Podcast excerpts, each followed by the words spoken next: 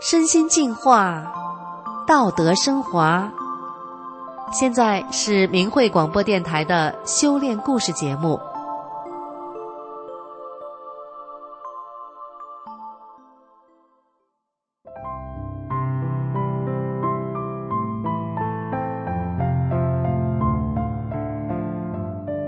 听众朋友好，今天为您分享的故事是：疾病缠身二十一年，喜遇超常科学梅开五福。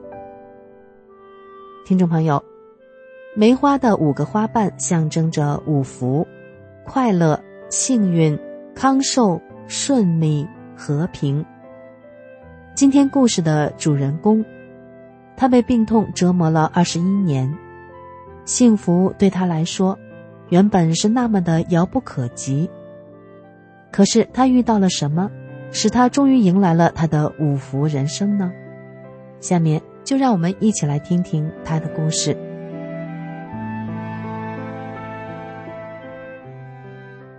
九十年代，我在一家国企做质量检查工作，那时我上班的第一件事。就是先在三张并在一起的椅子上躺一会儿，缓过气儿来才能干活。工作中，我也要不时的在椅子上歇一会儿。那时，企业经常搞突击纪律检查，只要发现有职工伏在桌子上或躺在椅子上休息，都要记录通报或者罚款处理。当纪检人员来看到我正吃力的爬起来时，纪检人员都会跟我说：“你躺你的，你躺你的。”因为我已经是单位里最有名的大病号了。我的病由来已久，听我妈妈说，我出生的时候小的可怜，到十二天称体重时，加上裹着我的被子，一共才三斤八两。我自出生之后就没有一天好日子过，各种有名的。无名的疾病如影随形的伴着我长大。我从小就怕晃头，一晃头就疼得要命。我得了百日咳之后，更咳嗽的我鼻子嘴里都是血。在我长到十八九岁时，我的体温常常在三十七度六到三十八度之间徘徊，每天晚上我都得服用安神丸和汤药。以及安眠药才能勉强睡着。父母为了给我治病，想尽了所有的办法，带着我跑遍了省市以及国家级重点医院，可是全都无济于事。常听人们说，女人婚后生男孩，能带出去母亲的病。可我生了个男孩之后，却雪上加霜。我分娩时。正赶上我的婆婆住院做手术，我丈夫心情压抑，他在去我娘家送信时，只留下一句话说：“抱外孙子了。”丈夫就急匆匆的赶回了医院。这下可让我的妈妈误会了，她以为我出了什么意外。我妈妈心急的连外衣都没穿完，人就倒在地上不省人事了。我的婆婆和我的妈妈两人同时病倒了，我们夫妇俩又不知道如何照顾这个弱小的生命。月子里的我每天以泪洗面，两只眼睛哭得又红又肿，只剩下一条缝了，疼起来奇痒无比。此后我的眼睛就再也睁不开了，看东西只能眯着眼睛看。从此以后，我不敢看书写字。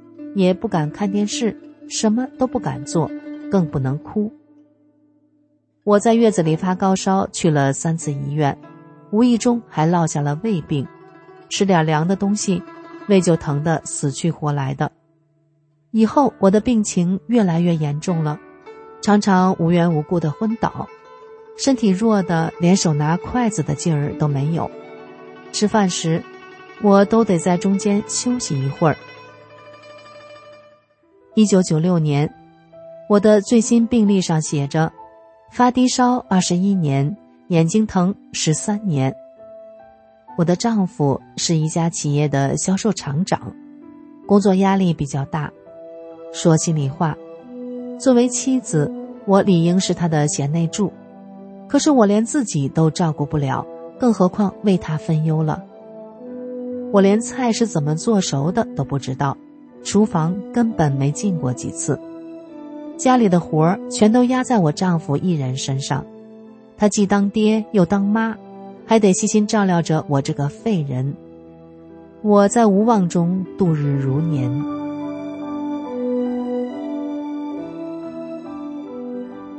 就在我生不如死的煎熬中，一位好心的大姐送给我一套法轮功李洪志师傅的广州讲法录像带，说对我的健康或许会有帮助。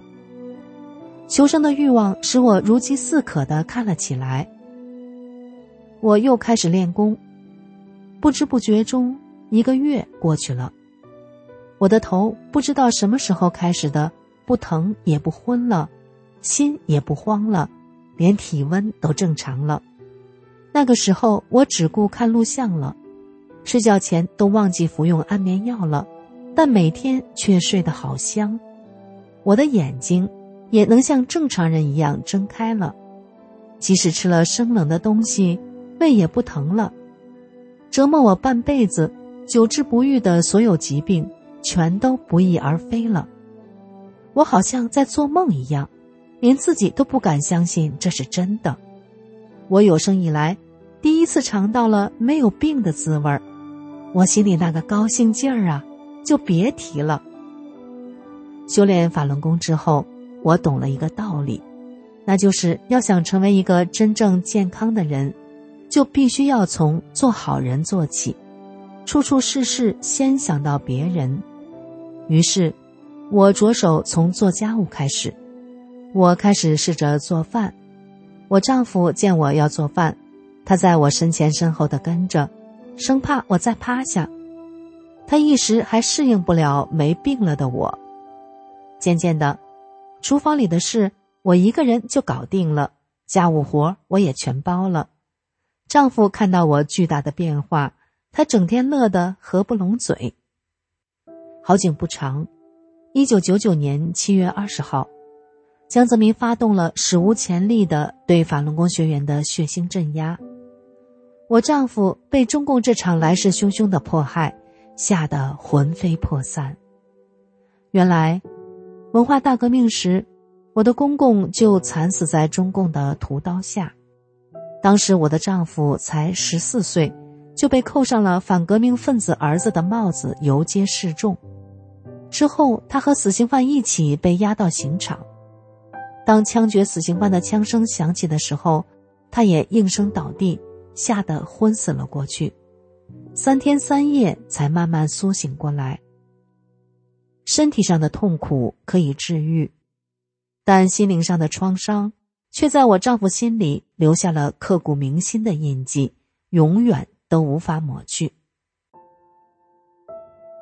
迫害开始，我丈夫苦苦的哀求我不要再练法轮功了。我拿起大法书看时，他上来就抢；我练功时，他就奔向窗台要跳楼。尽管我丈夫见证了我绝处逢生的整个过程，但中共政治运动的恐怖让他失去了理智。此时的他，生怕有一天文革的悲剧重新在我家上演。我的丈夫见阻止不了我，就左右开弓，自己打自己的脸，甚至对我也歇斯底里的大打出手。一连十几天，我的眼泪。几乎要哭干了。有一天，我们处长吃惊的看着我又红又肿的眼睛，以为我又犯病了。我告诉他，我丈夫不让我练功了。处长一听就急了，立刻抓起电话对我的丈夫说：“你得让他练啊，他这么多病，医院治不好，练法轮功全好了。共产党一阵风一阵雨的。”就是他今天不练了，病情复发，有了意外，共产党也会诬陷他是练法轮功练的，到时你更说不清了。那时，正赶上单位所有办公室的灯具全部要换新的。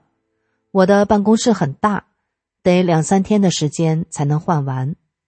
一位负责库房的同事交给我一把钥匙，说：“这两天没事儿，那个库房清静，你去看法轮功的书吧。”过去，我曾经是单位出了名的大病号。修炼法轮功后，我身心巨变。让单位里的人无人不敬佩法轮功，所以即使在中共打压期间，同事们都在利用各自的条件为我提供方便。我在单位负责一个车间的成品出厂质量检验工作，工厂生产的各种民用灯具，工人们都经常往家拿。过去只要有人找我要，我就顺手把检测过的灯具送给他们，我自家也用。还送给亲朋好友。自从练法轮功之后，我严格按照真善人的标准要求自己，把以前经我手送出的和私用的灯具数量核算了一下，到车间主任那里开了两批产品发票，只交款没提货。我还把练功以前曾经拿回家的精美礼品包装盒如数送回了工厂。单位里有一个处长，因故被免职到仓库做保管员。他的办公室和我的办公室正对面。起初，他对我练法轮功很不理解。一次，单位上马了一项新产品，半成品来源于一个新厂家。那家工厂第一次送货时，由厂长亲自带队。经检验发现。他们的产品质量大部分不合格，我拿着图纸详细的告诉那位厂长如何修正不合格的部分。几天之后，这个厂又重新送货到厂，验收产品之后几乎全都合格。那位厂长把我叫到走廊上，从包里拿出一个精致的项链盒，对我说：“这是我的一点心意。”他看我没反应，接着又说。在第一次见面的时候，你在质量问题上不但不为难我们，还耐心的讲解工艺流程、质量要求、重点部位，这是没有谁能做得到的。换了别人，别说我们的产品不合格，就是全合格的，还要挑毛病，难为人呢。他一再表示感谢，坚持要我收下礼物。我对他说。我是修炼法轮大法的，你非要感谢，那你就感谢我们李洪志师傅吧。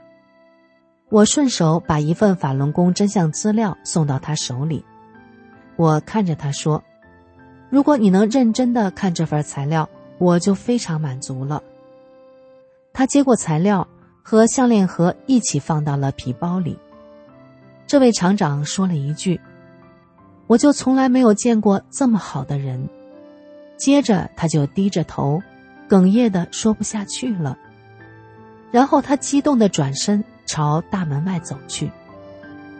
我回到办公室，刚坐下，门开了，一个声音说：“你让我太感动了。”我回头一看，竟然是我对面办公室的那位保管员，就是被降职下来的那位前处长。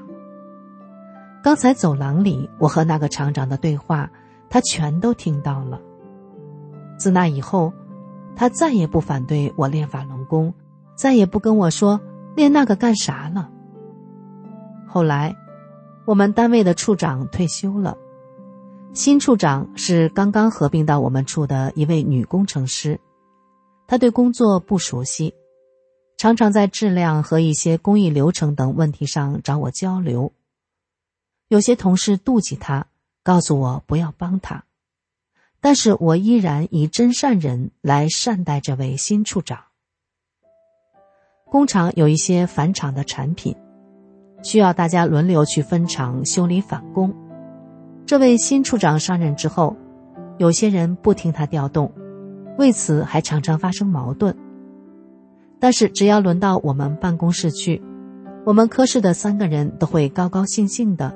小军和小波还主动找处长要求去分厂干活，并说是我告诉他们去分厂干活，还能提早下班。处长深受感动。轮到我们办公室去的时候，他也跟我们一起干。后来，这位处长找到厂长说：“咱们单位有几个练法轮功的，我都要。”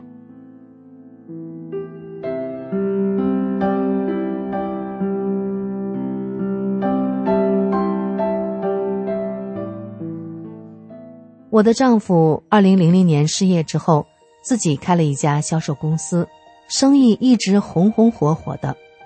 我们家还买了门市房，并有了私家汽车，我也开上了一辆属于自己的小轿车。我的孩子在名牌大学毕业之后，又读研继续深造。幸福曾经离我遥不可及，有谁会想到？折磨我半辈子、生不如死的疾病，科学没能治愈得了，而法轮大法却让我亲身见证了真正超常的科学，也使我越活越年轻。谁能意想到，我能拥有健康与快乐？更幸运的是，我家里家外安安稳稳，一帆风顺，我们幸福的家庭和乐而平顺。而我从法轮大法中所得到的，又何止这些呢？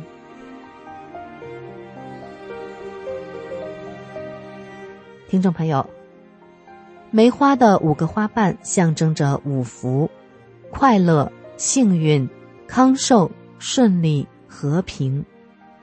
那曾经是多少人可望不可及的梦想。一个被疾病缠身了二十一年的女质检员。在修炼法轮大法之后，拥有了人们所向往的福气。当然，对故事里的主角来说，他的收获可远远不是五福可以比拟的呢。好了，今天的故事就为您讲到这里，感谢您的收听，我们下次再见。